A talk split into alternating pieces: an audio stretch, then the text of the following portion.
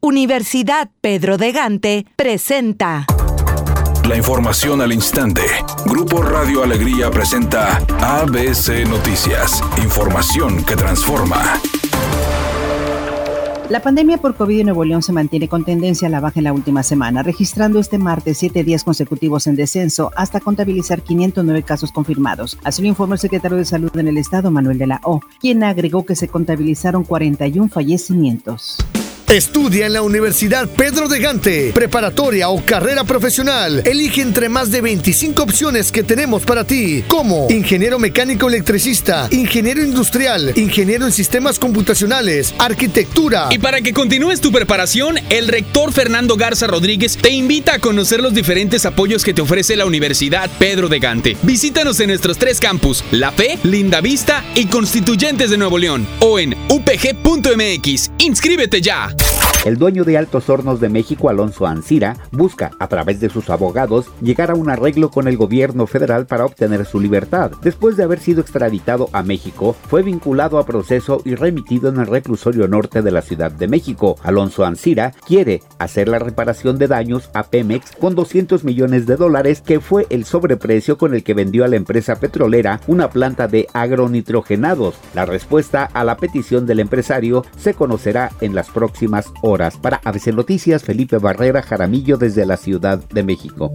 El Senado de Estados Unidos aprobó este martes la constitucionalidad del segundo juicio político en contra del expresidente Donald Trump, con 44 votos en contra y 56 a favor, solo seis de ellos senadores republicanos. El segundo juicio político del expresidente Donald Trump inició este día en un Senado totalmente dividido, por lo que difícilmente será condenado por su responsabilidad en el asalto al Capitolio. Los 100 senadores ejercerán como jurado para valorar la acusación de incitación a la insurrección por la irrupción de una turba de sus seguidores en el Capitolio que dejó cinco muertos. Donald Trump es el primer presidente en ser sometido a dos juicios políticos tras haber sido absuelto en el 2020 de los cargos por abuso de poder y es el primer mandatario en ser procesado después de haber dejado el poder.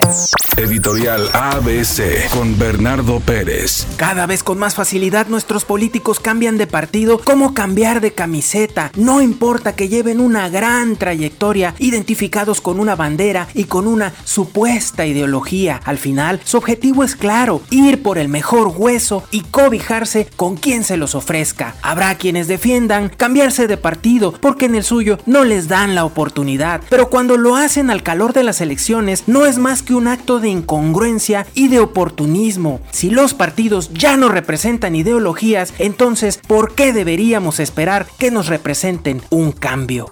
Soy Sergio García y esta es la información de los espectáculos. Los hombres G están de regreso, aunque no precisamente en la música. Resulta que ahora están dando de qué hablar a partir del lanzamiento de su nuevo libro titulado Nunca hemos sido los guapos del barrio, en el que presentan algunas anécdotas y otros detalles acerca de su carrera.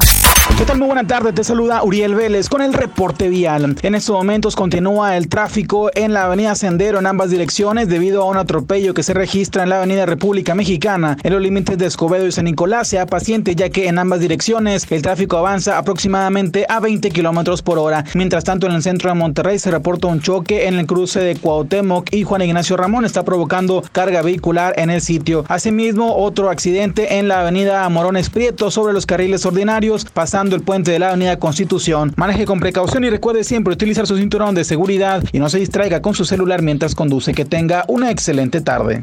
Es una tarde con cielo despejado. Se espera una temperatura mínima que oscilará en los 22 grados. Para mañana miércoles 10 de febrero se pronostica un día con escasa nubosidad. Una temperatura máxima de 28 grados y una mínima de 18. La temperatura actual en el centro de Monterrey 26 grados. Redacción y locución Sandra Aurora Estrada Gómez. Buenas tardes. Universidad Pedro de Gante presentó ABC Noticias. Información que transforma.